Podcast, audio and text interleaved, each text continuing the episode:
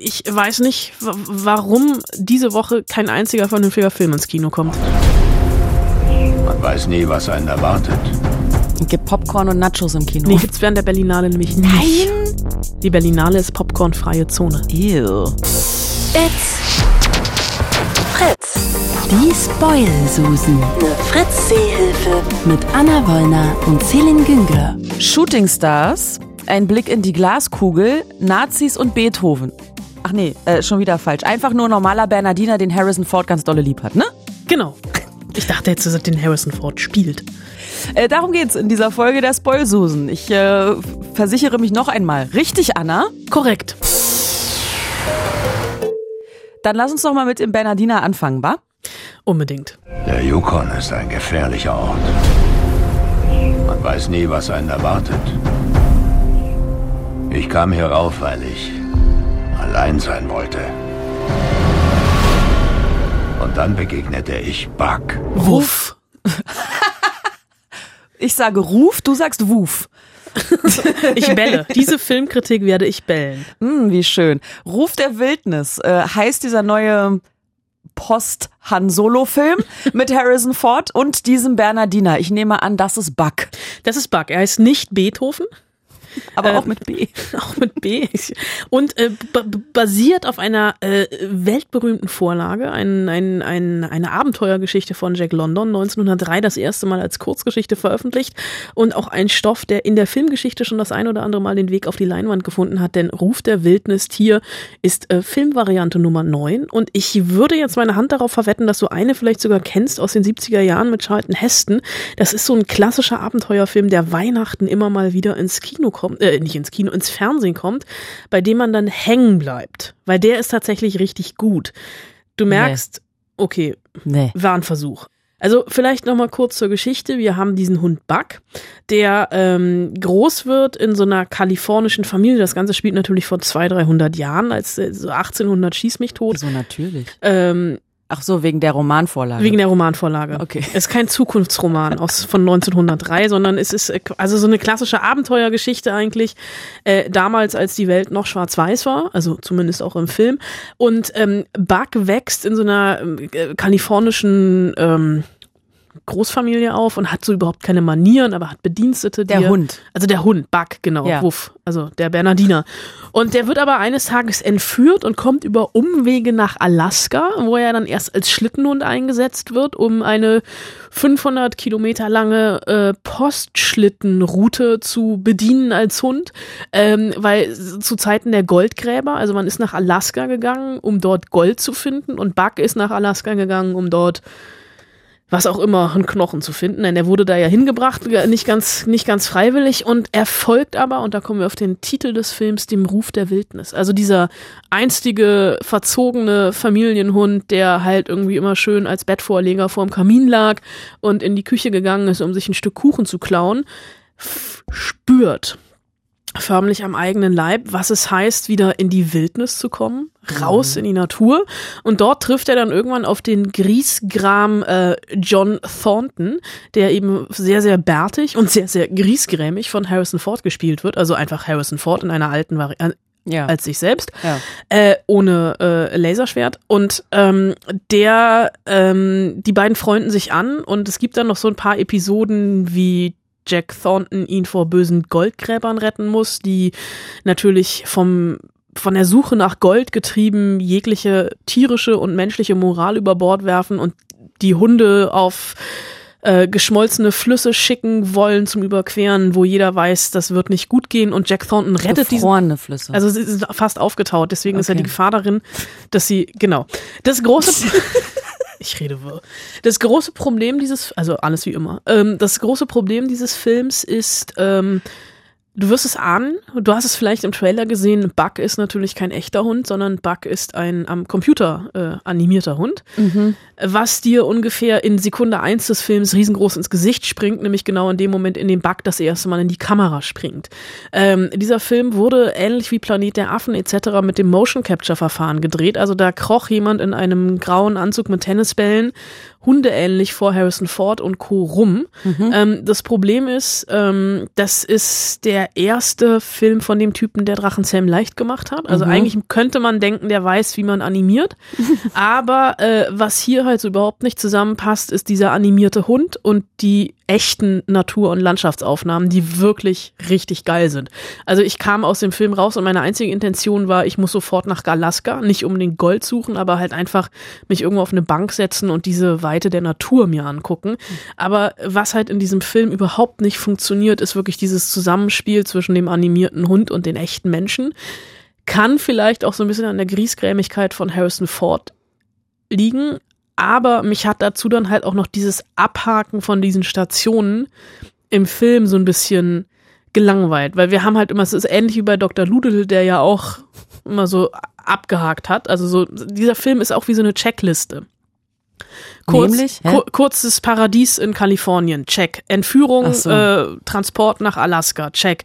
In Alaska das erste Mal mit Schnee in Berührung kommen, check. Wie so ein Sklavenhund eingefercht sein in einem Gatter, gekauft werden von einem netten Mann, der ihn als Schlittenhund äh, einspannt, check. Dann im, in diesem Schlittenhund-Rudel aufsteigen vom Typen ganz hinten, der nicht weiß, wie man geradeaus durch den Schnee läuft, bis zum Anführer und auch dem natürlichen Jagdinstinkt nachgehen, check. Dann irgendwie 500 Kilometer weiter oben in the middle of nowhere ankommen und da irgendwie versuchen äh, zu überleben, check. Von Harrison Ford gefunden zu werden und das Glück als Goldgräber suchen, check. Äh, in die Wildnis hinausgehen, check. Also das ist tatsächlich so, ja, Klingt wie so ein äh, Adventure, so ein, so ein Computerspiel, wo du, wo du als äh, äh, Spieler quasi der Hund bist. wo du als Hund. Ähm, nee. Ja, ja, doch. Aber das ist tatsächlich, also diese Kinowoche ist ein totaler Graus. Also es gibt noch einen Hundefilm, Lassie. Oh. Der ist, also, den brauchst du noch weniger als Ruf der Wildnis. Äh, ich weiß nicht, wa- warum diese Woche kein einziger vernünftiger Film ins Kino kommt. Aber mit dem Unterschied, Lassie ist ein echter Hund. Das stimmt, Lassie ist ein echter Hund, aber es ist ein deutscher Kinderfilm. Biederer geht's nicht. Ja, geil. Ja. Klingt nach einem Film, den ich äh, nicht gucken will. Nee, musst du auch nicht. Ja, geil. Dann kommen wir doch zur Hausaufgabe. Ich glaube, das war, ich musste mich wieder hart dran erinnern, äh, die besten Hundefilme. Die drei ne? besten Katzenfilme, nein, du hast natürlich recht, die drei besten Hundefilme. die drei besten Katzenfilme wäre auch schön gewesen. Cats nicht. Ja. Äh, die drei besten Hundefilme dauert gar nicht so lange, können wir relativ schnell abhaken. Der, einer der schönsten Hundefilme ist natürlich. drei, zwei Nee, und eins. nee, hatte ich kurz überlegt, aber ich wollte. Ich, ich wollte dich ein bisschen herausfordern. Okay, das wäre das cool. Offensichtlichste gewesen, ein Hund namens Beethoven 1, ne? Ein, egal. Ja. Äh, tatsächlich Susi und Strolch, Ja, um mal wieder einen schönen Disney-Klassiker aus der, aus der äh, Tüte zu holen. so schön. Ähm, Ich hoffe, davon gibt's nie eine Neuverfilmung. es gibt eine Neuverfilmung, also so, so im König der Löwen-Stil. Gibt's schon. Wird jetzt kommen bald. Wird gerade, wird gerade. Ähm, Mann, Disney, ey. also die haben gerade den Topf Spaghetti auf dem Herd. die machen alles kaputt. Ja. Ähm, Film Nummer zwei Ja. äh, wäre dann auch fast eine Überleitung zum übernächsten Thema. I Love Dogs von Wes Anderson. Er lief vor ein paar Jahren auf der Berlinale, dieser Stop-Motion-Film. Uh, ja, wo die Hunde so gruselig wo die Hunde so aussahen. gruselig aussahen auf dieser Insel, also deswegen auf I, auch I Love Dogs. Und ähm, für mich, und da, da, ich hoffe, dass ich, ich werde jetzt nur den Filmtitel sagen und werde an deiner Reaktion deines Gesichtes ablesen, ob du zufrieden bist oder nicht. John Wick.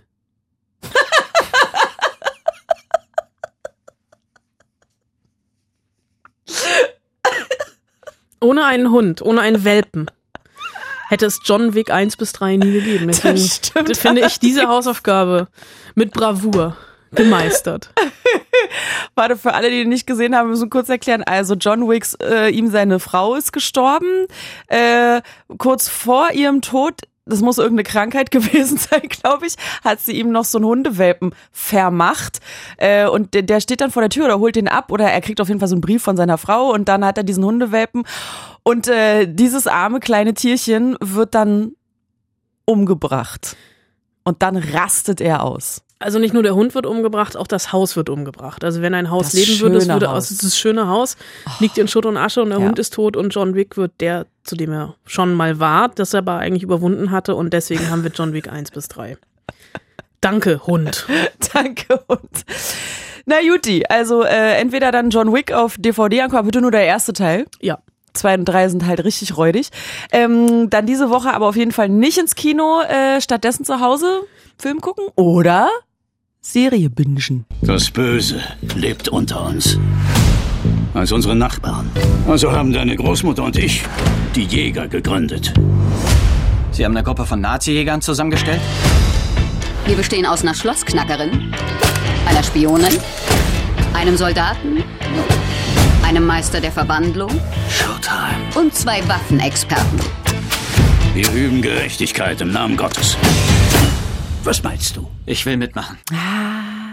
Also bei Selbstjustiz zieht sich ja bei mir immer alles zusammen. Ja. Äh, weil ich dann, also wenn, weil ich immer so denke, wenn man das mit Nazis machen darf, dann denken die Nazis, oh, dann können wir das ja auch mit allen anderen machen.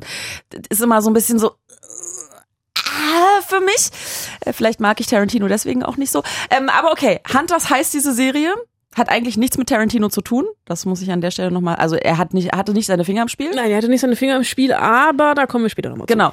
Ab 21.02. bei Amazon Prime zu sehen. Ähm, und äh, jetzt musst du unbedingt erzählen, worum es da geht. Wir haben ja gerade schon relativ viel in diesem O-Ton gehört. Also es geht um Hunters und Hunters ist eine Nazi-Jägergruppe, die 1977 in Amerika, vor allem hier dann auch in New York, ähm, Nazis gejagt hat. Und das klingt jetzt erstmal nach einem sehr, sehr schlechten, trashigen Computerspiel oder nach einem sehr, sehr schlechten, trashigen Film. Aber es ist eine äh, Serie, die weder trashig ist noch schlecht, sondern wie ich fand, ähm, famos losgegangen ist. Es sind zehn Folgen und jede Folge ist in Spielfilmlänge. Die erste ist sogar ein bisschen länger.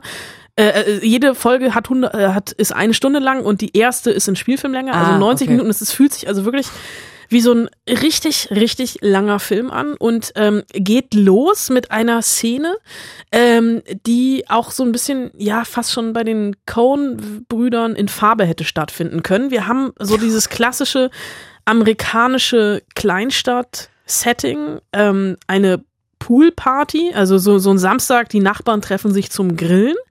Und ähm, die Kinder spielen irgendwie am Pool, die Frauen haben Cocktailgläser in der Hand und der Herr des Hauses die Grillzange. Und dann kommt der Kollege von ihm, also sein Arbeitskollege, und der bringt seine neue Freundin mit und die neue Freundin steht dem Grillmeister gegenüber und fängt an zu schreien. Aber so richtig hysterisch und stammelt irgendwas. Und man kann dann irgendwann raushören, dass sie dem Mann gegenübersteht, der während des Holocausts ihre jüdische Familie liquidiert hat. Wirklich auf bestialische Art und Weise ermordet und hingerichtet. Und sie schreit und versucht es den anderen deutlich zu machen. Der Typ, der angeschrien wird, also der vermeintliche ähm, SS-Offizier, ähm, geht zurück zum Grill, greift unter den Grill und holt eine Pistole raus und bringt alle um, die Zeuge dieser Szene waren und sagt in die Kamera, so ein Scheiß, jetzt habe ich mir 30 Jahre lang eine neue Identität aufgebaut und muss schon wieder von vorne anfangen. Dieses Setting ist also klar, also wir befinden uns Ende der 70er Jahre in Amerika und es gibt ähm, sehr, sehr viele Nazis, die nach Amerika geflohen sind und unter einer neuen Identität dort ein neues Leben aufgebaut haben und es gibt natürlich auf der anderen Seite sehr, sehr viele Holocaust-Überlebende, die auch nach Amerika gegangen sind, um sich dort auch ein neues Leben aufzubauen. Und da treffen jetzt so ein bisschen diese Welten treffen aufeinander. Und diese Eingangsszene vom Grill ist wirklich nur so das, um das Setting zu setzen.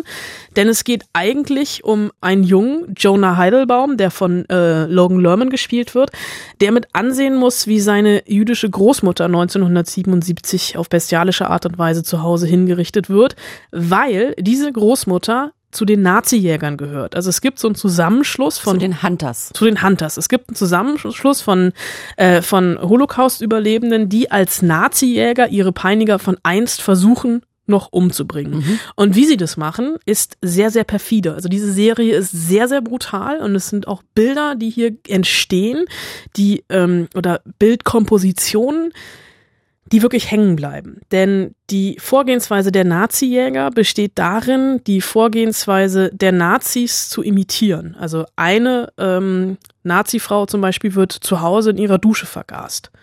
Also man bedient sich der gleichen Tötungsmittel wie die Nazis vor 30 Jahren. Und da gibt es tatsächlich, es gibt immer wieder so Rückblenden in, in, in KZs.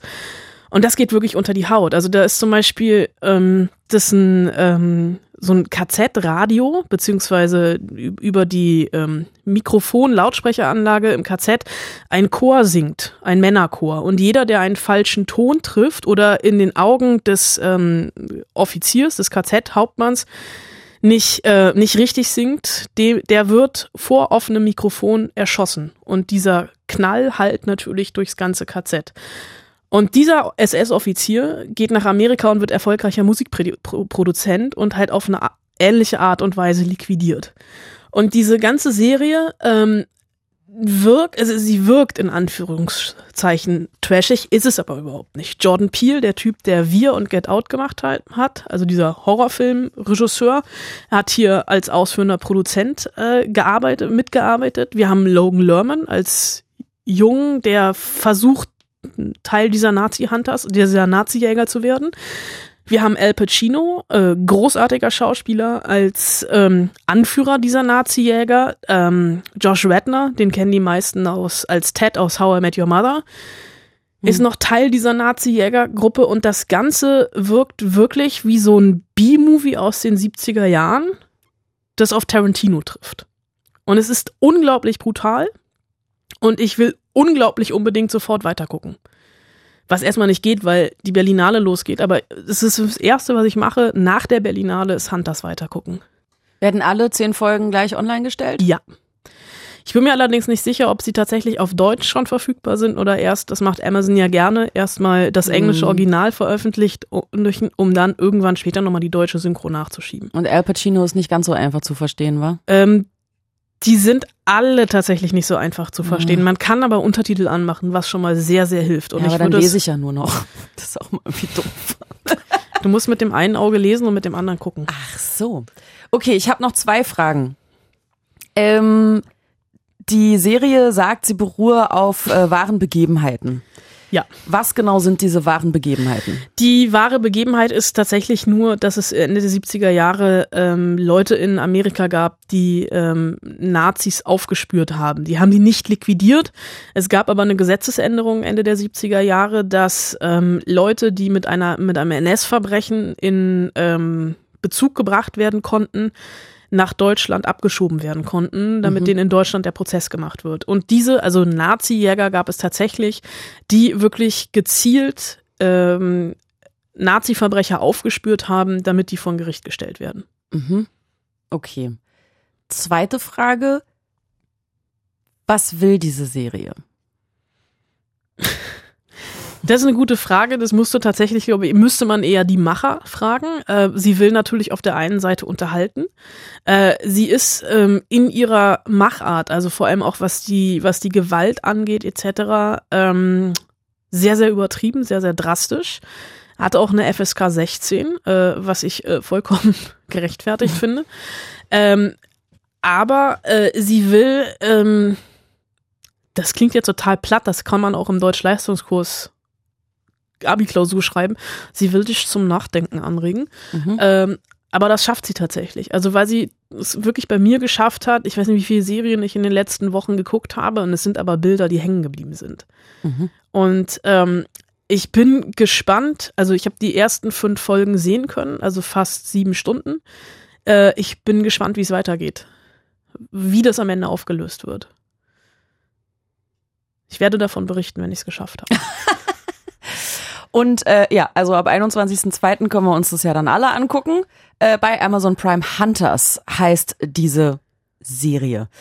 Ähm, wie sieht's denn serientechnisch eigentlich bei der Berlinale aus in diesem Jahr? Sehr gut. Ja? Wie heißt es? Ach so, ich dachte, du Ach machst so. erstmal ein bisschen Gänsehaut. Ja, stimmt.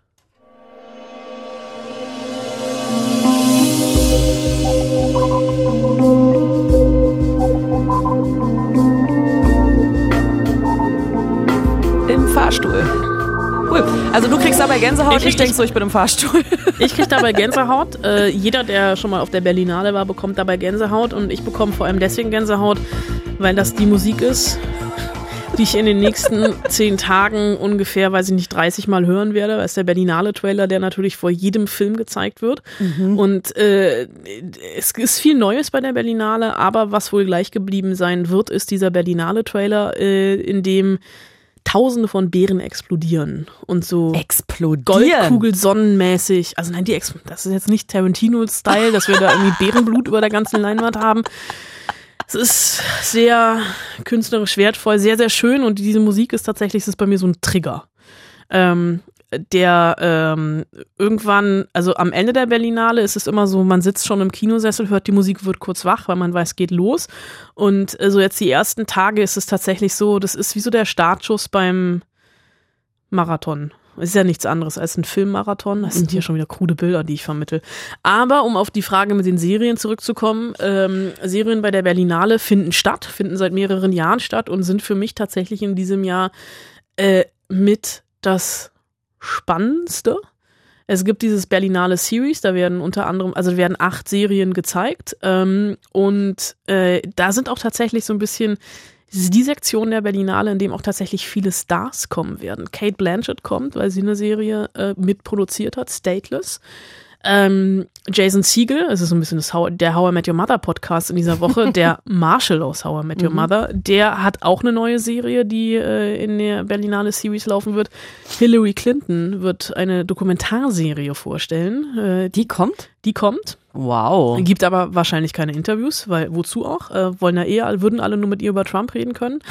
äh, wollen. Äh, aber tatsächlich, äh, ist so bei so Festivals wird ja immer darüber geschrieben, so wie viel, wie ist der Frauenanteil, wie divers, was sind so die Themen und äh, bei den Serien, ich habe jetzt schon ein paar sehen können, ich darf jetzt nicht zu sehr ins Detail gehen, weil man da mit Blut immer so Sperrfristen unterschreiben muss, also man darf erst nach der Weltpremiere eine Kritik zu der Serie abgeben, ähm, es geht sehr, sehr viel um Sex in den Berlinale-Serien. Es geht sehr viel um weibliche Identität und weibliche Sexualität. Äh, und es gibt eine neue Netflix-Serie, ähm, die das nochmal so, also man könnte das jetzt sehr psychologisieren. Freud, über Sigmund Freud. Ähm, Net Netflix-Serie, die dann auch bei uns schon im März äh, ins Kino kommt, hätte ich was gesagt, äh, bei Netflix online geht, weil das ist das Schöne bei den Netflix-Serien, ach, nicht bei den, bei den Berlinale-Serien, dass die dann halt auch tatsächlich relativ schnell sehens äh, sehbar sind. Okay, also, ich habe ein paar Fragen. Ein paar Stars hast du jetzt ja schon genannt. Wer kommt noch alles? Johnny Depp kommt noch, der läuft im Berlinale Spezial. Javier Bardem kommt, der Bond-Bösewicht, den wir alle noch gut in Erinnerung haben. Ähm, Sigourney Weaver, Eröffnungsfilm. Alien, also Frau, äh, ne? Alien Frau Alien. Frau Alien. Ripley meine ich natürlich. Ripley. Ähm, die kommt, die ist im Eröffnungsfilm. Ja. Ähm, tatsächlich, was die Stars angeht, muss man in diesem Jahr ein bisschen mit der Lupe suchen. Aber ähm, Elle Fanning kommt noch. Ähm, Selma Hayek, die spielen dummerweise alle im gleichen Film mit. Also Ah, ja. Javier Bardem, Elle Fanning und Selma Hayek. Ja. Äh, und natürlich deutsche Stars ohne Ende. Okay. Welche Filme kommen? 342, soll ich die jetzt alle aufzählen? Nein. Worauf freust du dich besonders?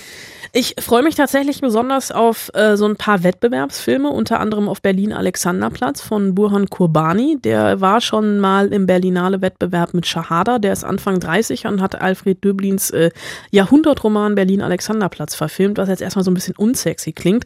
Aber er hat das Ganze in die Gegenwart verlegt ähm, und ist eine ein, in, ins Drogen- und Flüchtlingsmilieu. Ein Film, in dem unter anderem Jella Hase mitspielt und Albrecht Schuch.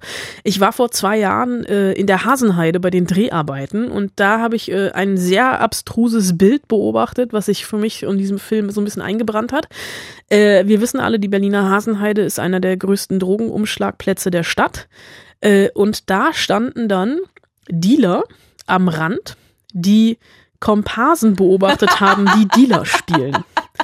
Und ähm, Wieso haben sie nicht gleich die echten genommen? das Problem war, beziehungsweise dieser wunderschöne äh, Bogen, der sich dann schloss, äh, als ich danach nach Hause geradelt bin, bin ich am Catering vorbeigefahren und es war Mittagspause. Und die, also dieses Catering stand äh, unten in der Straße Ha- Hasenheide am Hermannplatz gegenüber von Karstadt.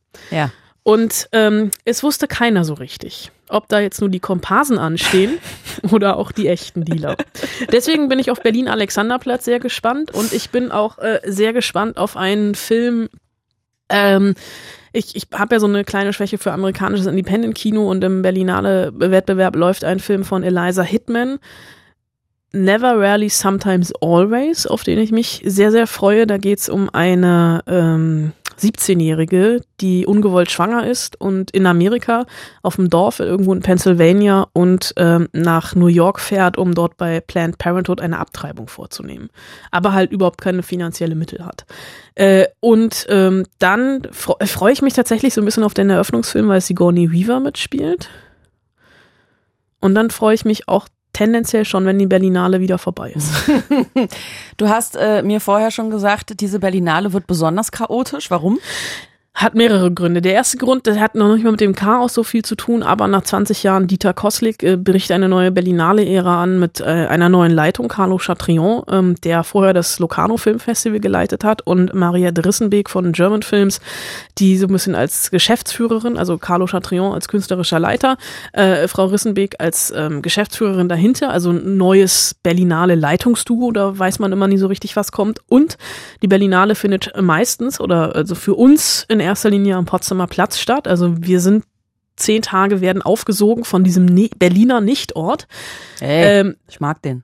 oh, du bist, glaube ich, der einzige Mensch, den ich kenne, der den Potsdamer Platz mag. Das Bin Problem aber auch ist, Ur-Berliner, ich darf das. Nee, aber der Potsdamer Platz ist ja nicht Ur-Berlin. Naja, Egal. aber 20 Ähm, Jahre Baustelle geht schon. Genau, und es ist schon wieder eine Baustelle. Die U-Bahn ist zu, also du kommst in der einen Richtung, kannst du mit der U-Bahn nicht halten, da musst du, also es ist, die wird die Berlinale der langen Wege. Das Cinestar ist zu, das war immer Spielort der Berlinale, das wurde jetzt an Alex verlegt ins Kumix, das heißt, da musst du auch immer laufen.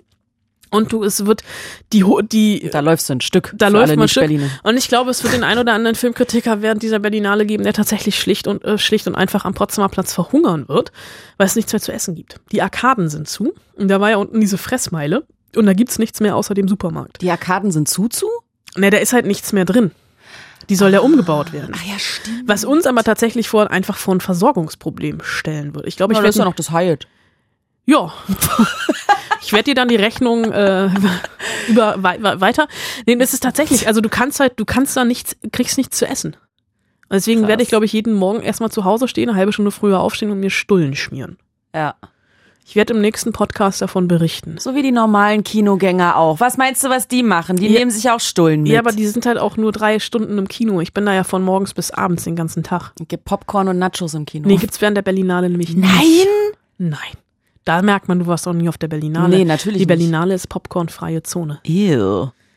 Die schaffen es überhaupt nicht hinterher, äh, die, also wenn Filmwechsel ist, du müsstest da ja erstmal das Kino desinfizieren.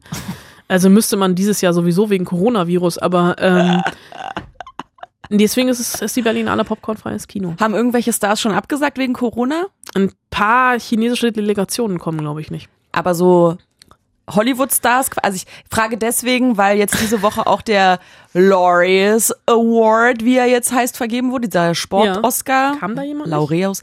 Eigentlich sollte Sharon Stone den ganzen Bums moderieren. Die hat gesagt, sie kommt nicht wegen Corona, was mich total wundert, weil die Frau ist hochintelligent, dass sie sich von so komischen Ängsten leiten lässt, finde ich merkwürdig. Stattdessen hat Hugh Grant moderiert. Ja. Hugh Grant ist auch der erste, den ich so als sportlichen Schauspieler assoziieren würde. Ja. Ja, schön. Ähm, so, dann gibt's ja noch diesen äh, Shooting Star.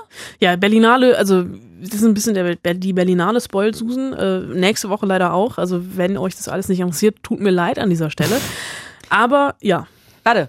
Ähm, du hast ihn getroffen, der heißt Jonas Dassler, hat man auch schon mal gehört, den Namen. hast du auch vielleicht schon mal gesehen, hat nämlich in der Goldene Handschuh letztes Jahr auf der Berlinale die Berlinale in zwei Lager gespalten. Ja, dich unter anderem auf dem Ich hasse diesen Filmlager, stimmt? Genau, aber ich mochte Jonas Dassler. Okay. Und nochmal jetzt für alle Dummies oder für diejenigen, die sich für die Berlinale nicht interessieren. Was bedeutet es, Shooting Star zu sein auf der Berlinale?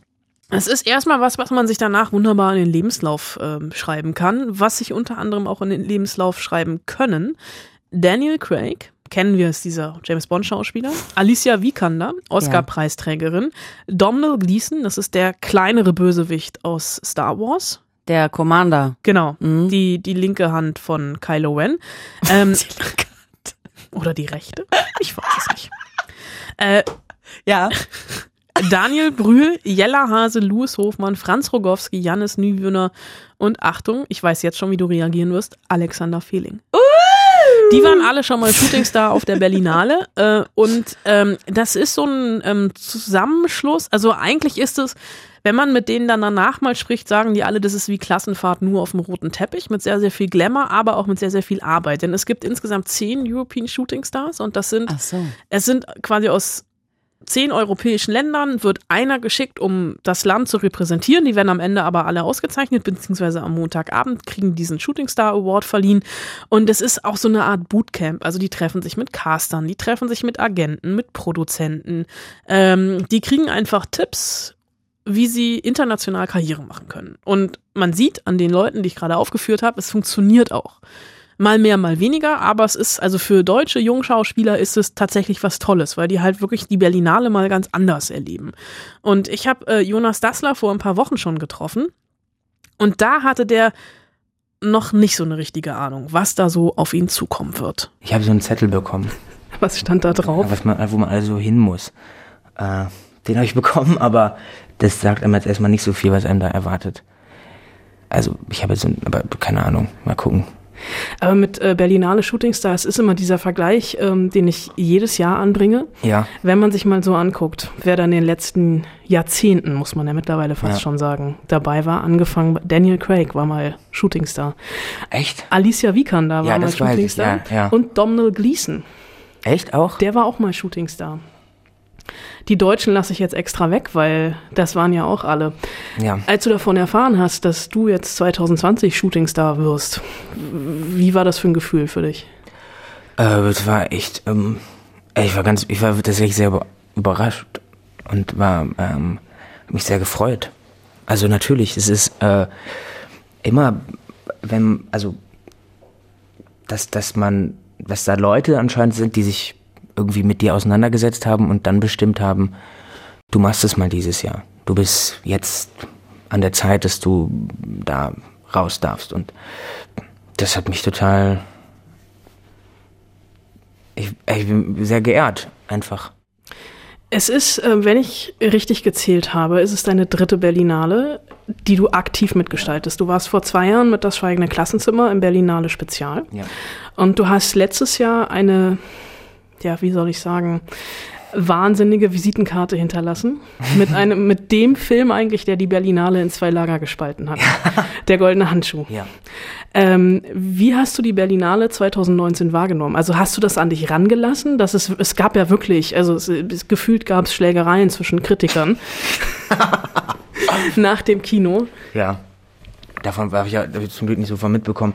Aber ähm, das war für mich letztes Jahr, mh, das ging ja alles so in einem über. Also wir haben ja im Sommer erst diesen Film fertig, also, also gedreht. Dann war der nach dem Sommer, wurde der fertiggestellt. Und dann war schon Februar und dann war der schon draußen. Also es war wie so ein Schwung, den, also den wir da so mitgenommen haben. Und deswegen war das ein so schönes Gefühl, mit Fatih und der ganzen Produktion da zu stehen und zu wissen, wir haben es jetzt geschafft. Und es war ja auch klar, dass der Film, ähm, also vielleicht nicht, naja, man weiß es nie vorher, aber das Thema an sich oder die Geschichte ist natürlich total diskutabel oder das ist ja auch klar, dass das irgendwo differenziert ausgewertet wird oder auch kontrovers ausgewertet wird oder auch mal nicht so gut. Und ähm, das ist aber für mich war das also muss ich muss dazu sagen, dass ich auch auf der einen Seite obwohl ich sehr viel Respekt für Kritiker und Journalisten habe, für deren Arbeit, versuche ich das nicht so sehr an mich ranzulassen, weil mich das schon auch berührt. Also ich kann nicht sagen, dass mich das nicht berührt, wenn jemand schreibt, das ist das Schlimmste, was ich je gesehen habe. Und ich habe meinen ganzen Sommer, meine Lebenszeit damit verbracht, äh, mich dafür einzusetzen, dass irgendwie, also ich habe da sehr viel Energie und Liebe und, und Zeit rein investiert und dass dann jemand in einem Satz schreibt, das war nichts, kann ich jetzt sagen, ja, pff, egal, aber wenn ich ganz ehrlich zu mir bin, macht das was mit mir und deswegen liefere ich mich dem auch gar nicht so sehr aus oder versuche, ich kann das einfach noch nicht und lese mir da gar nicht so viel durch. Für mich ist der Film der Film und freue mich, wenn man darüber in ein Gespräch kommt. Ich kann ja mit diesen Journalisten oder Kritikern meistens gar nicht mehr reden. So, die haben so, die schreiben dann ihre Artikel und dann sind die auch wieder weg. Ähm, aber auf der anderen Seite fand ich es total spannend und total richtig auch, dass dieser Film, weil er halt, also was es gezeigt hat, ist, dass es eine physische Auseinandersetzung war. Also dass Leute mit Ekel, mit einem körperlichen Gefühl in diesem Film sitzen oder dass es so polarisiert, dass Leute so angegriffen sind von diesem Film. Das fand ich schon, hat eigentlich mehr über unsere Zeit oder über diese Leute erzählt, als über den Film vielleicht. Wir müssen, glaube ich, noch mal ganz kurz sagen, für alle, die den Goldenen Ja. Handschuh nicht gelesen, äh, gesehen oder beziehungsweise gelesen Ja. und gesehen haben, ähm, es ist, äh, du spielst Fritz Honka, Hm. ein äh, Serienmörder in Hamburg, der in den 70er Jahren ähm, mehrere Frauen äh, mit in seine Dachgeschosswohnung nimmt und dort auf sehr unschöne Art und Weise erst vergewaltigt und dann in Anführungsstrichen entsorgt. Ja. Ähm, der Film hat auf der Berlinale so gespalten, weil er sehr, sehr explizit ist, sehr, Mhm. sehr drastisch und das Ganze aber in so einem ähm, relativ schäbigen, theatralen Setting ist. Ja. Also mir ging es beim Gucken so, ähm, also ich gehöre auch zu der Fraktion, du darfst das jetzt, ich habe diesen Film gehasst, weil Mhm. er so viel Ekel in mir Mhm. äh, ausgerufen hat, obwohl ich äh, mit Fatih Akins Filme alle ganz, ganz großartig Mhm. fand und das Per- Perverse an der Sache war, ich habe den Film gehasst und ich habe dich als Fritz Honka geliebt. Hm. Weil du einfach so krass gespielt hast. Und ich habe mir beim Gucken nur gedacht, oh Gott, mit welchen psychischen Schäden bist du aus dieser Rolle rausgegangen? Ja. Also was hat das mit dir gemacht, das sowas spielen zu müssen? Mm, Na, ich habe mich ja dafür, also ich wurde ja gefragt, also Vater, ich hat sich ja für mich entschieden und ich, ich musste das ja nicht spielen. Ich habe mich ja dafür entschieden und ähm, für mich war sehr wichtig bei so einem sensiblen Thema, ähm, dass der Rahmen stimmt.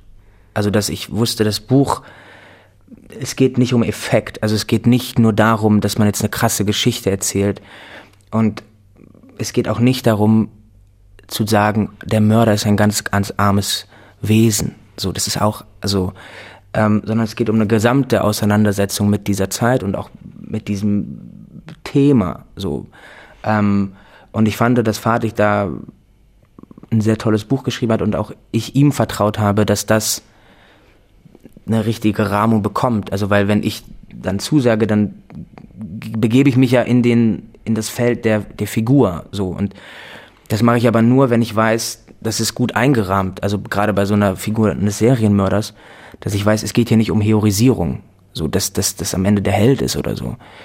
Und ähm, mit psychischen Schäden bin ich nicht daraus gegangen, weil ist ja dann doch auch alles immer, es ist ja dann auch gespielt. Also ähm, das ist immer so die von der Figuren. Ich, jeder hat ja so seine anderen eigenen Methoden und ich kann jetzt so ein bisschen erzählen, was ich da gemacht habe, aber ist auch gar nicht so wichtig, glaube ich. Ich glaube, wichtig ist, dass ich, dass es mit Fatih einfach eine Zusammenarbeit war und das war eine, das war kein psychischer, es hätte auch gar nicht funktioniert, da in so eine komplette Psychonummer da reinzugehen, auch während des Sets. Also es war ganz, ganz wichtig, dass wir immer auch nach einer Szene drüber reden können oder zum Beispiel auch mit meinen ganzen wirklich wahnsinnig tollen weiblichen Kolleginnen, die halt die Opfer gespielt haben, war es wichtig, dass wir uns kennen und dass wir, dass wir, ähm, dass wir das ganz klar abstrahieren können, was wir da machen. Wenn wir Gewalt spielen, musst du aber immer auch wissen, wer das, also das ist ja eine Verabredung, das ist ja ein Tanz und dafür muss man sich kennen und dafür war es wichtig, dass wir das gemeinsam machen. So. Du hast, also beziehungsweise man erkennt dich in dem Film kaum, Mhm. weil du äh, durch ein wahnsinniges Maskenbild ähm, relativ weit entfernt von deinem natürlichen Gesicht bist. Ja. Ähm, ich will jetzt gar nicht sagen entstellt, aber du hast ähm, falsche Zähne, du hast eine, ähm, so eine, so eine ein bisschen so eine eingeschlagene Nase Mhm. und äh, man muss wirklich zweimal hingucken. Ja. Ähm, wie sehr hat dir das geholfen, dass durch diesen Verfremdungseffekt dich selbst so ein Stück weit von der Rolle zu abstrahieren? Sehr. Also das war das, ähm, das war auch ein Teil, also es ist, war das eigentlich das Beste, was, was dann, was dann passieren konnte, weil ich allein schon durch die Maskenzeiten immer einen Punkt hatte, einen Anfangs- und einen Endpunkt von einem Tag. Also ähm, das ist manchmal bei, bei anderen Figuren ist es viel, viel schwieriger, wenn du halt nur, nur in Anführungsstrichen das Kostüm anziehst und danach gehst du nach Hause und dann ziehst du halt wieder aus. Und bei, bei Honka war es halt drei Stunden Maske am Anfang und nochmal am Ende 45 Minuten, um das abzumachen. Und auf der einen Seite war ich dann total erschöpft von dem Tag meistens.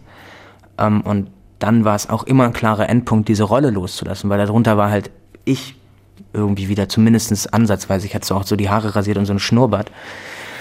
Ähm, aber das war wieder mehr ich, wenn ich dann in den Spiegel geguckt habe. Und dadurch war das immer ganz klar gesetzt, wann es anfängt und wann es aufhört.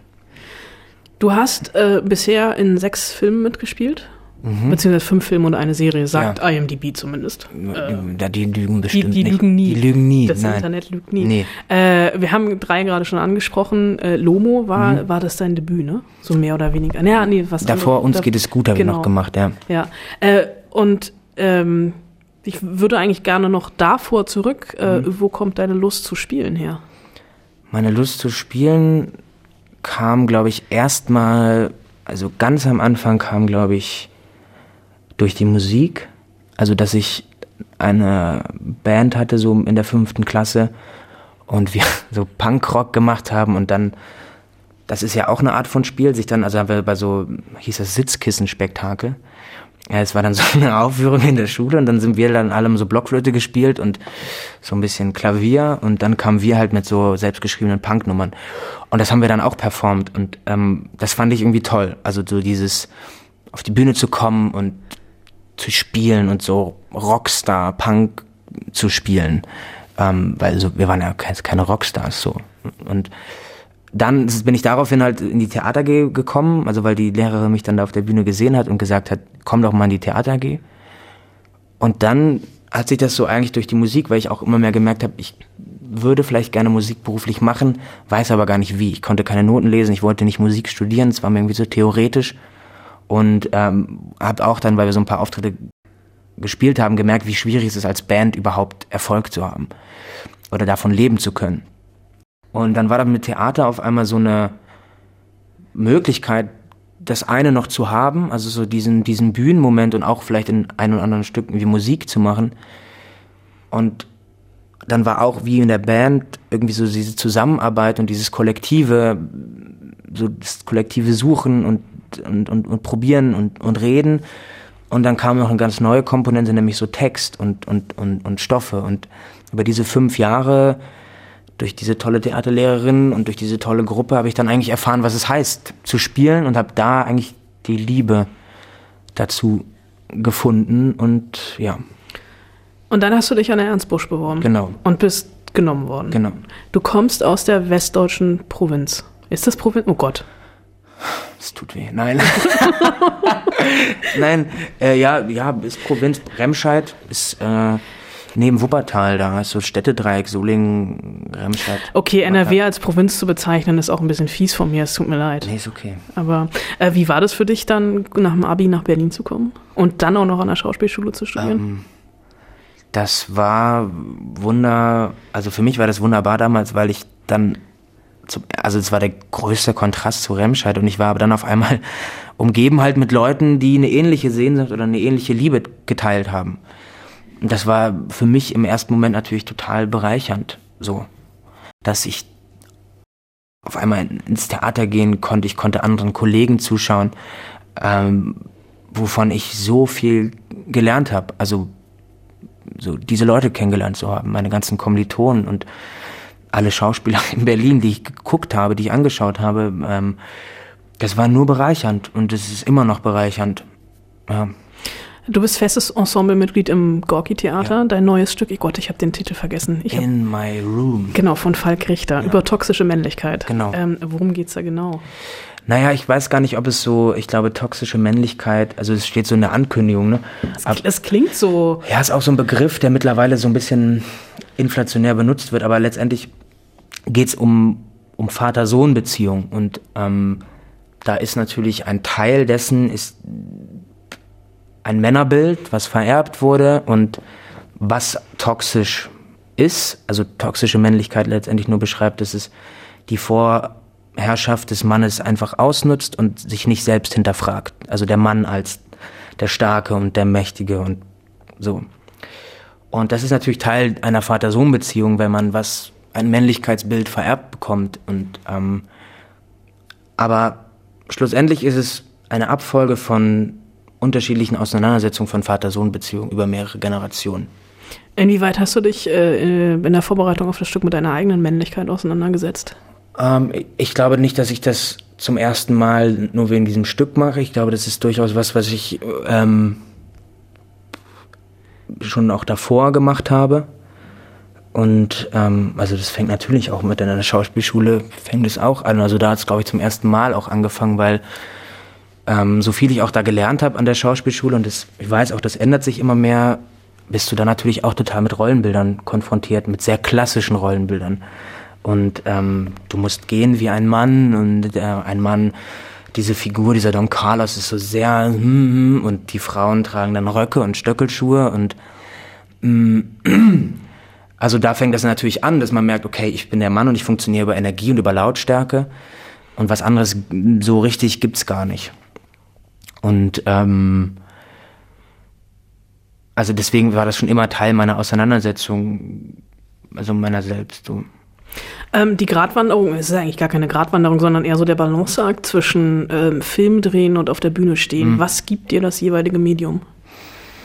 Mm, also ich finde es, ich finde so, also ich finde es, dass ich jetzt gerade beides machen kann, empfinde ich als sehr vitalisierend. Also so, weil beim Film gibt's halt so die Konzentration auf einen Moment immer wieder, jeden Tag oder auf mehrere Momente und die Aufgabe, einen, eine Geschichte zu erzählen, eine zusammenhängende Geschichte, aber verteilt über sechs Wochen, wo man unterschiedlich fragmentiert irgendwo was dreht. Und beim Theater probe ich sechs Wochen zusammen mit den Leuten und dann spiele ich diesen Abend mehrmals im Monat einfach in einem durch.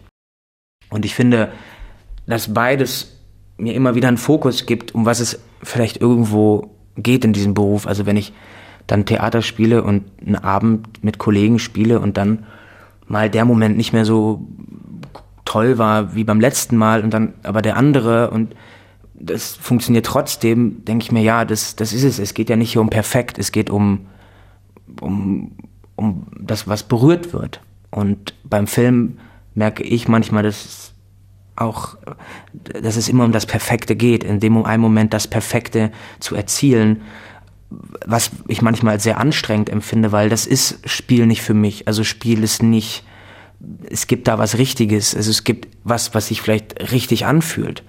Und ähm, das immer wieder zu haben, so dieses eine Erlebnis und das dann mitzunehmen, das andere, empfinde ich als sehr bereichernd. Ich versuche jetzt nochmal den Bogen zum Anfang ja. zu. Äh, wir treffen uns hier eigentlich in erster Linie, weil du äh, Berlinale Shootingstar geworden mhm. bist. Ähm, du hast jetzt eben schon erzählt, du wolltest als Kind gern Rockstar werden. Ja. Ähm, oh Gott, das ist bestimmt ja so eine Überschrift.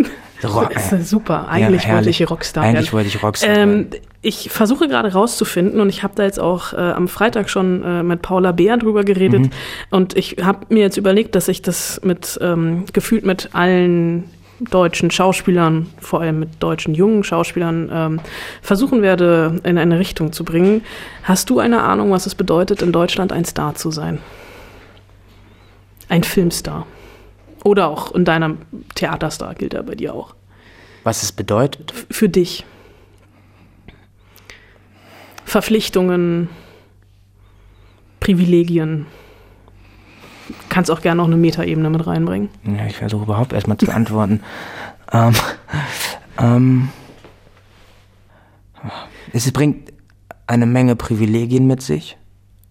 Ich weiß aber gar nicht, ob ich mich jetzt als Star bezeichne.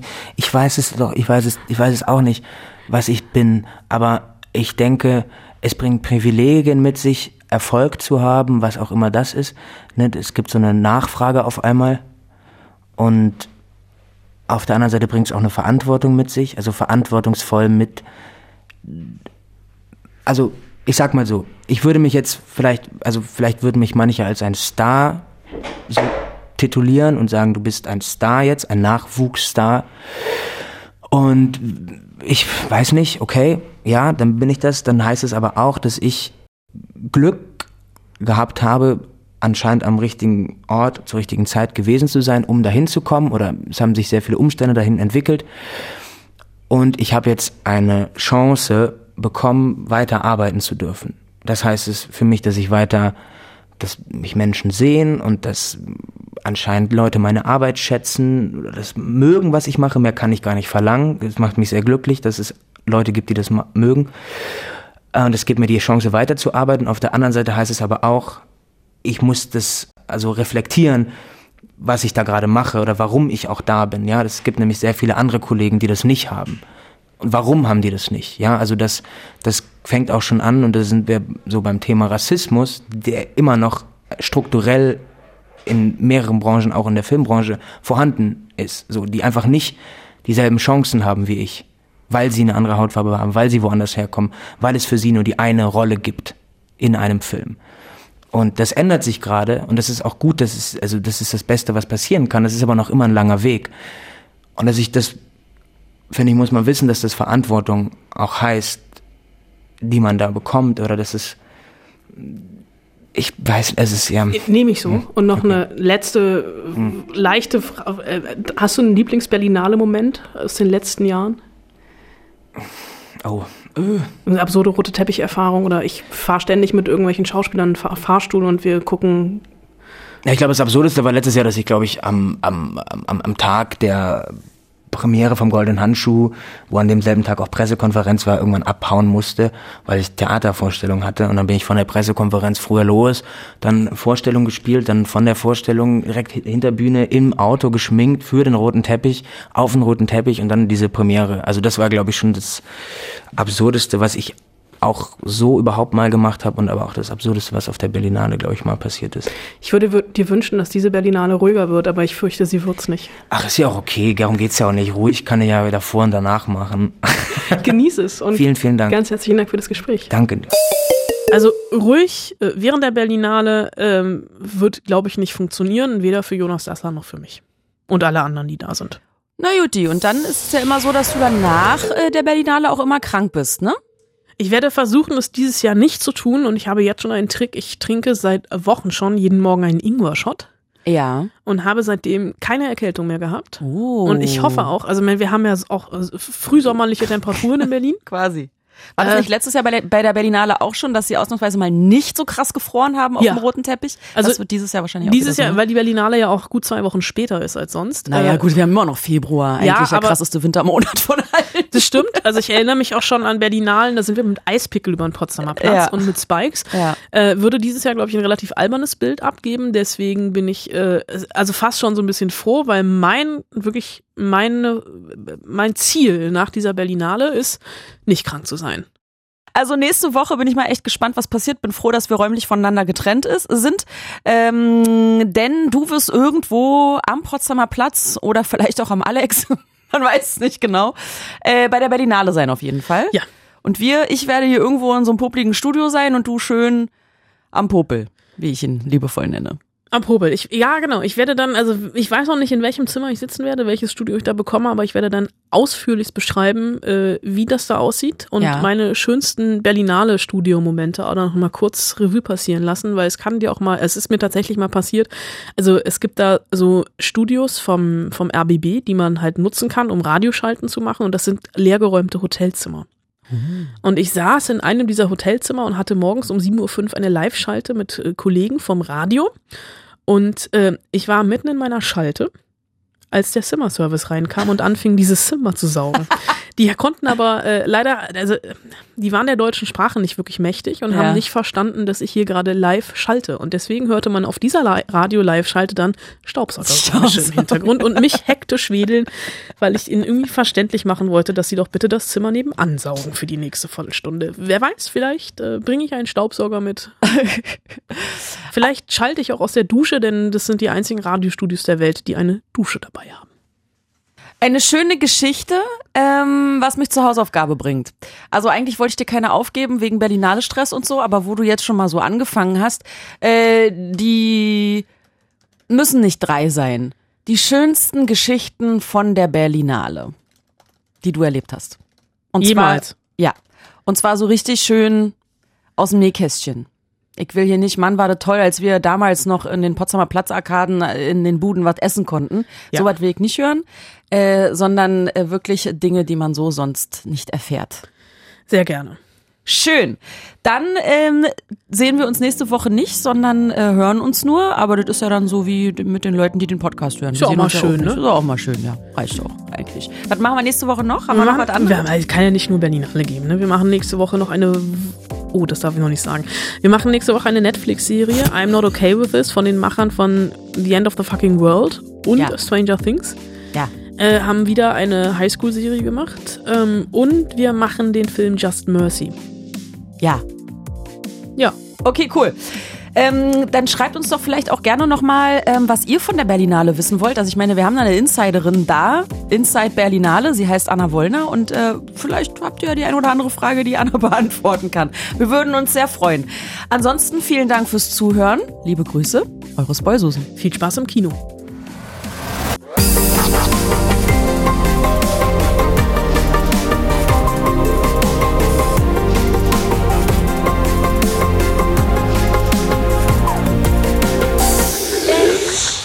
Fritz.